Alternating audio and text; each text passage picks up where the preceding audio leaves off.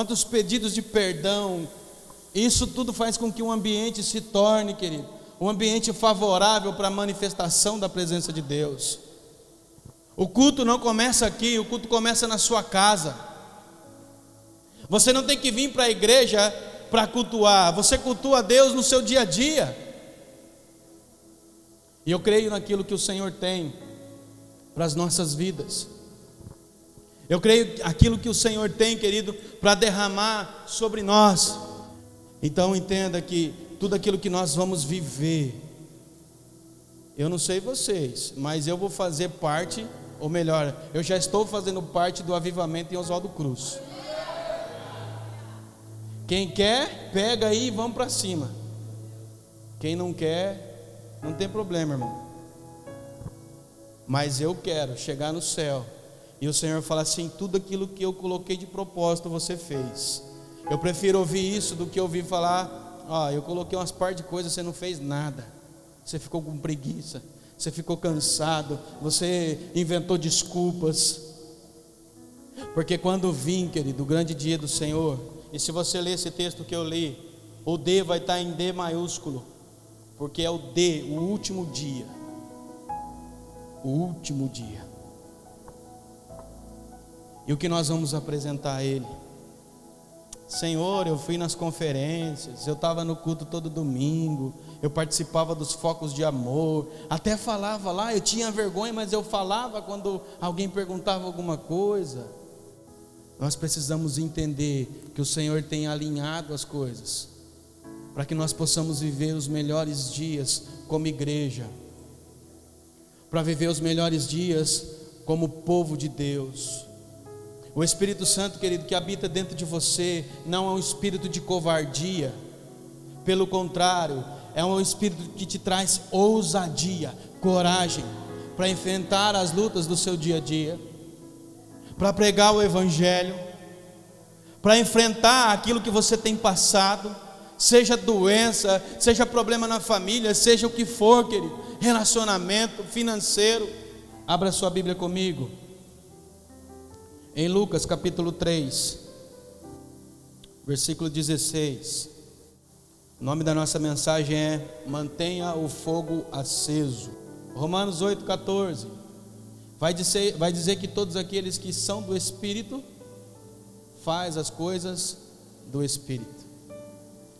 E a palavra guiar aqui é o sentido de pegar na mão, querido. A palavra traduzida do grego, no original grego, quer dizer pegar pela mão. A palavra que é usada aqui, querido, o Espírito Santo nos pega pela mão e nos conduz para uma nova vida, para algo diferente, coisa que você nunca viveu. Quando você decidiu aceitar Jesus, querido, você teve um selo na sua vida, você teve uma garantia e essa garantia foi o Espírito Santo na sua vida. Então, quando nós entendemos que nós pertencemos a Deus, agora nós já não praticamos mais as coisas que o mundo oferece. E talvez você pense assim, mas eu já não faço, mesmo não sendo crente, ou quando eu não era, eu era caseiro. Entenda, querido, que quando eu digo mundo, é não viver nos padrões que o mundo oferece. Porque quando nós somos guiados pelo Espírito, nós fazemos aquilo que o Espírito quer que façamos. Quando nós somos guiados pelo Espírito, nós buscamos as coisas que é espiritual. E fala para o seu irmão assim: igreja é você. Nós nos reunimos como corpo, mas nós somos a igreja. Nós somos a igreja. Fala com voz de crente aí, querido. Eu sou a igreja. Eu sou o templo do Espírito Santo. Porque ele não habita mais em templos feitos por mãos de homem, mas ele habita em mim. Querido, Jesus rompeu com todas as barreiras religiosas da época dele. Jesus cumpriu a lei? Sim, cumpriu. Mas ele rompeu, querido, com todas as suas, com toda a religiosidade que existia. Ele curava no sábado, ele sentava com o pecador, mas eu quero te dizer algo: todos os pecadores que Jesus sentou, levantaram-se das mesas dele, transformados e convertidos. Então não vem jovem falar para mim que você vai lá na balada para tirar o seu amigo de lá, não. Porque eu sei que você está indo lá para ficar lá. Porque você não precisa entrar lá, você precisa conversar com ele. E quando ele levantar da cadeira, ele não vai querer voltar mais para lá. Porque a chama que está dentro de você vai mudar o coração desse jovem. Só que quando Adão pisou no tomate, nós perdemos esse relacionamento, essa intimidade e essa essência. Então, quando Jesus vem, ele vem para resgatar isso.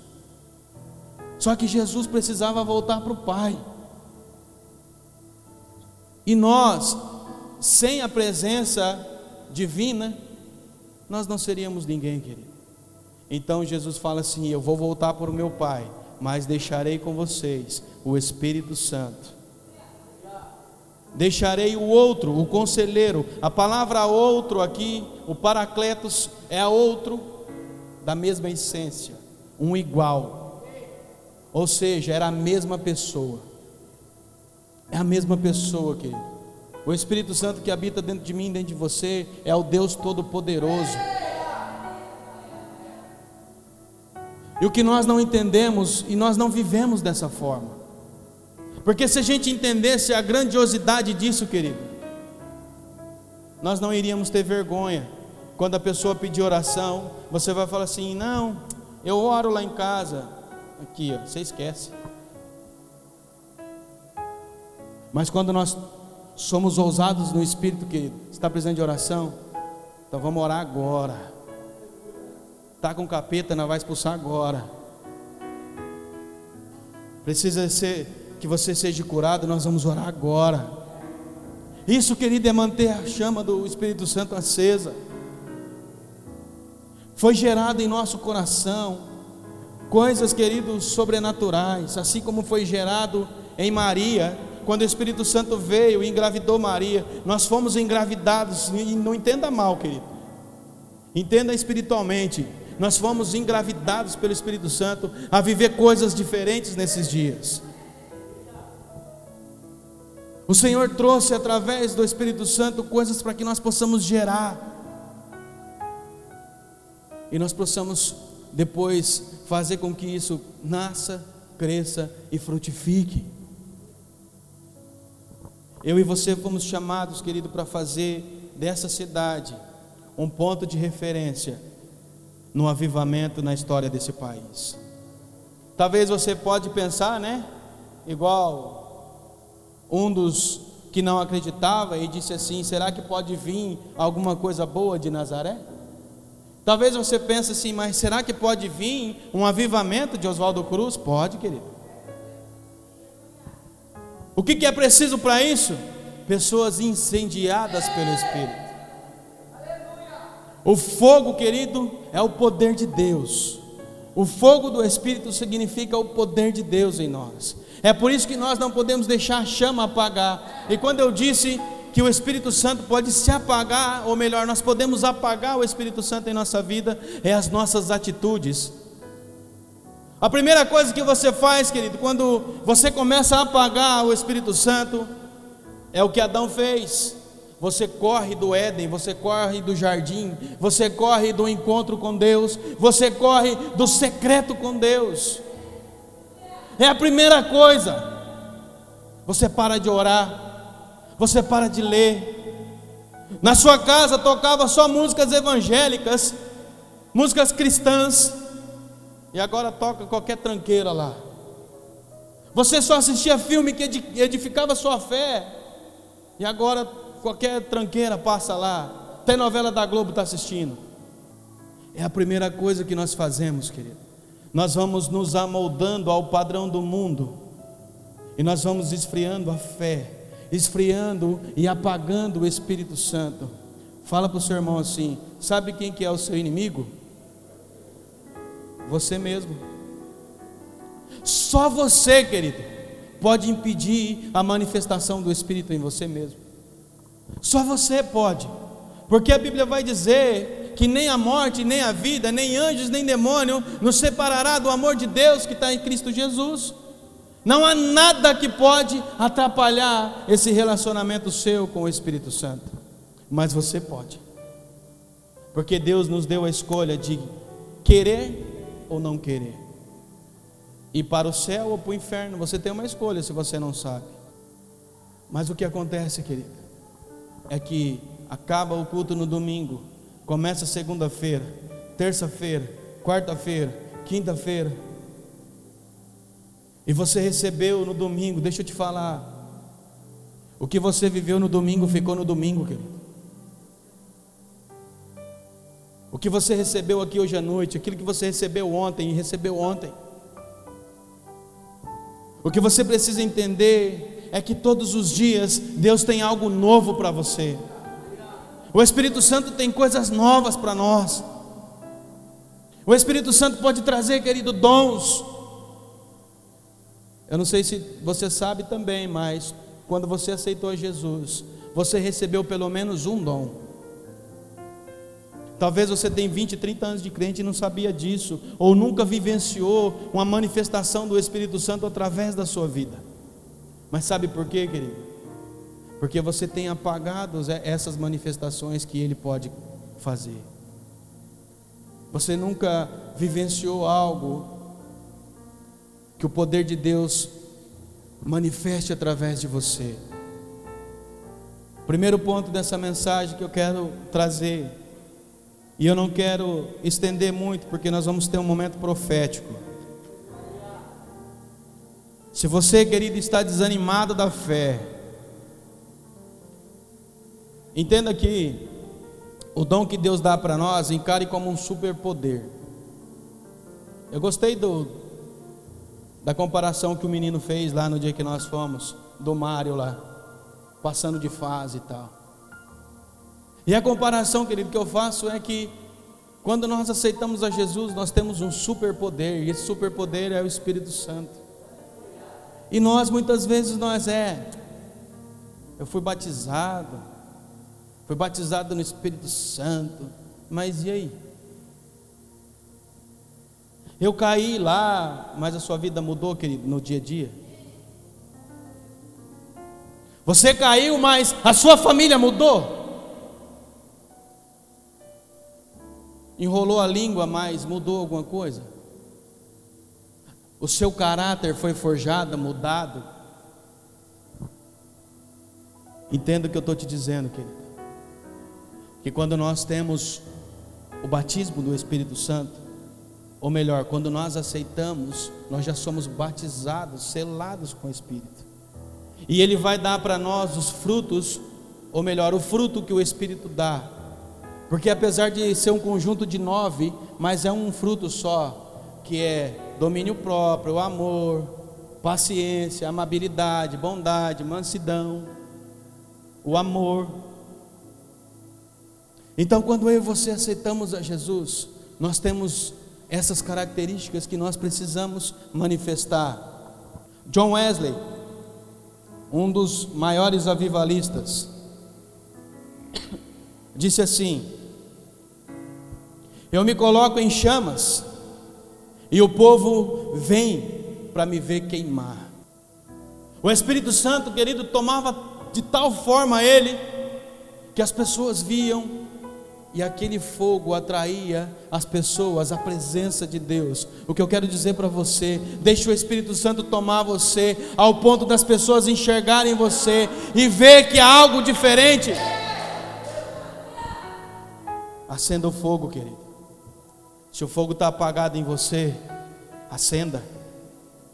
Essa obrigação não é obrigação de Deus, é a nossa. Alimentar o fogo é a nossa função. Intimidade com Deus é a nossa função. Deus está no mesmo lugar de sempre, querido. Aonde Ele sempre esteve. Mas o que nós precisamos fazer é entender que Ele precisa, que é o melhor, que Ele quer que nós tenhamos um relacionamento com Ele. Seja uma, uma tocha, seja um fogo, uma sarça, aonde você vai ser consumido e as, as pessoas vão ver a presença de Deus em você. Levítico, capítulo 6.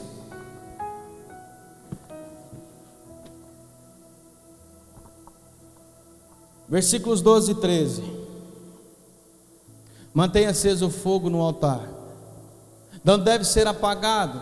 Toda manhã o sacerdote acrescentará a lenha, arrumará o holocausto sobre o fogo e queimará sobre ele as gorduras das ofertas de comunhão. O 13. Mantenha o fogo continuamente aceso no altar e não deve ser apagado. Romanos 12 vai dizer, querido, que nós somos, aqui está falando sobre sacrifício. Romanos 12 vai dizer que nós somos o sacrifício, que nós somos quem devemos agora queimar, não de uma forma para ser consumido e morto, mas de uma forma em que as pessoas possam ver algo diferente em nós. É por isso que eu e você precisamos renovar a nossa mente é por isso que nós devemos manter o nosso fogo, a nossa chama acesa. E como nós fazemos isso todos os dias, querido? Todos os dias na sua casa, todos os dias na sua empresa, onde você trabalha, todos os dias você precisa alimentar. Ali vai dizer que pela manhã o sacerdote vinha e colocava lenha para que o fogo mantesse aceso para que a chama mantesse acesa. E o detalhe aqui que era lenha nova. Todos os dias vinha algo novo.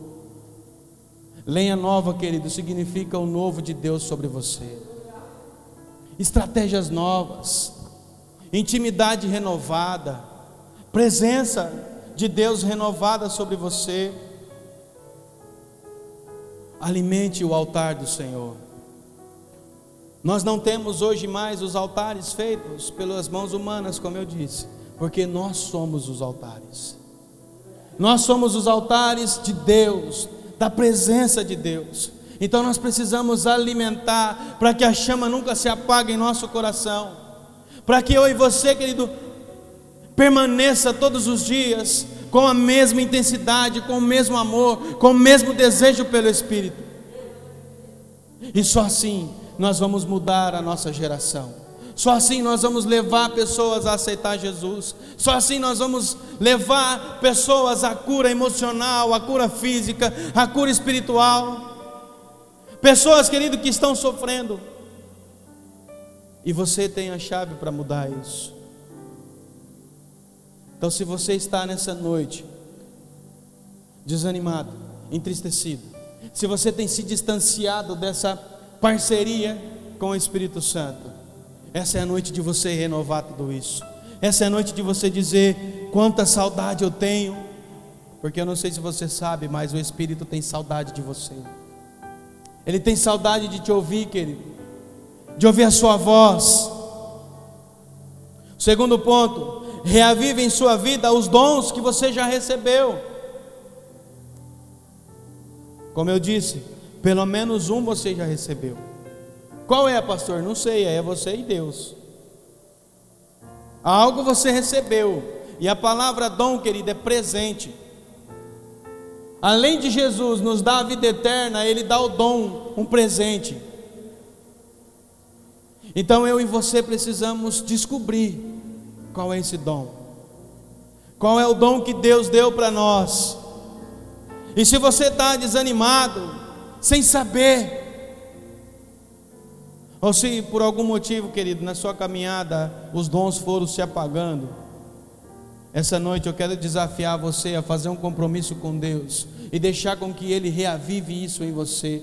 2 Timóteo, capítulo 1, versículo 6: Por essa razão, torno lembrar, mantenha viva a chama do dom que Deus a chama de Deus que está em você, mediante a imposição de mãos, os dons, querido, que você recebeu, eu te garanto, querido, que pelo menos um, pautado na palavra, nós temos. Mas a pergunta é: o que nós, como igreja, temos feito com esse dom? Sabe por quê, querido? Escute isso. Porque o seu dom é diferente do meu. Deixe o Senhor reacender o fogo O fogo de Deus está em você. O fogo de Deus está em você, querido. Porque o fogo é o poder. E recebereis poder quando o Espírito Santo descer sobre vocês. O versículo que eu não li, de Lucas, que vai dizer que o Espírito Santo, que viria aquele que batizaria com o Espírito Santo e com fogo. Porque até então João batizava só para o arrependimento. Ele não batizava para que as pessoas tivessem o poder de Deus, porque o único que iria fazer isso era Jesus. Então, quando vem o poder de Deus, a presença de Deus, que é o Espírito Santo, os discípulos são batizados, e a língua de fogo é, é o primeiro sinal, querido. A língua de fogo, quando desce, para mostrar o poder de Deus e para encher os discípulos que estavam naquela casa. E desde então, mudar a história de toda uma nação, mudar a história de todo um tempo, uma geração e mudar a história da nossa geração. O poder de Deus está em você. Talvez você não acredite, não acredite nisso. Talvez você vai dizer, mas como assim? Mas o poder de Deus está em você. O dia que você disse: Ei, Senhor, eis-me aqui. Quando você aceitou Jesus no seu coração, querido, o Espírito Santo veio e te selou. E ele nunca mais te abandonou. Quando aconteceu, querido, o avivamento lá na rua Azusa, aqueles sete homens orando intensamente, as pessoas a cinco, seis quarteirões de distância sentia o poder de Deus. Pessoas estremeciam a distância daquela casa. Eu quero dizer para você que a minha oração tem sido que quando a gente se reunir, não seja simplesmente um ajuntamento, mas seja um momento em que nós vamos ver e viver as manifestações de Deus. Nós vamos ver curas, querido, nesse lugar. Você vai ver cura no seu dia a dia. Que eu quero desafiar você, querido, durante todos os dias da sua vida, é manter esse fogo aceso no seu coração, é manter, querido, a chama dele acesa dentro de você, que não se apague nos dias a dias, porque batalhas, lutas virão. Mas o que nós vamos fazer? Nós vamos baixar a cabeça e esquecer de tudo aquilo que Deus prometeu? Não, queridos. Você vai lembrar das promessas que Deus te fez. Você vai lembrar daquilo que o Espírito Santo um dia sussurrou no seu ouvido. Talvez você está aqui e você se sente abandonado. Você se sente esquecido. Mas ele nunca te esqueceu. As pessoas podem ter deletado o seu número, querido, do WhatsApp. Mas ele nunca esqueceu. E Ele nunca vai esquecer, porque você é filho amado. Mas o fato é, o que nós temos feito com aquilo que Deus nos deu. Você sabe, querido, talvez você já descobriu o seu dom. A minha pergunta é: o que você tem feito com o dom que Deus te deu? E se você não sabe ainda, o que te impede, querido, de descobrir isso? O que te impede de viver aquilo que Deus sonhou, planejou e organizou para você, através do poder do Espírito? Talvez você está aqui, você tem passado por lutas espirituais. Você tem vivido dias difíceis. Tem tido pesadelos. Olha que essa desceu agora. Ei.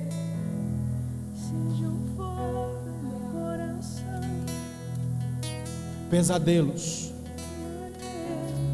falta de identidade em Cristo, dúvidas. Mas o Senhor te chama, querido, para ser muito mais daquilo que você é. Ele te deu um dom, Ele te capacitou para algo. Talvez você não saiba, mas tem algo dentro de você, querido você carrega algo que o mundo não pode conhecer. Você carrega algo que as pessoas vão achar e vão pensar que você é louco. Mas em nome de Jesus, essa noite, todos os dons que estão mortos em você será ativado, será reavivado. Você vai sair daqui para viver, querido, os melhores dias da sua vida, para exercer aquilo que Deus te chamou.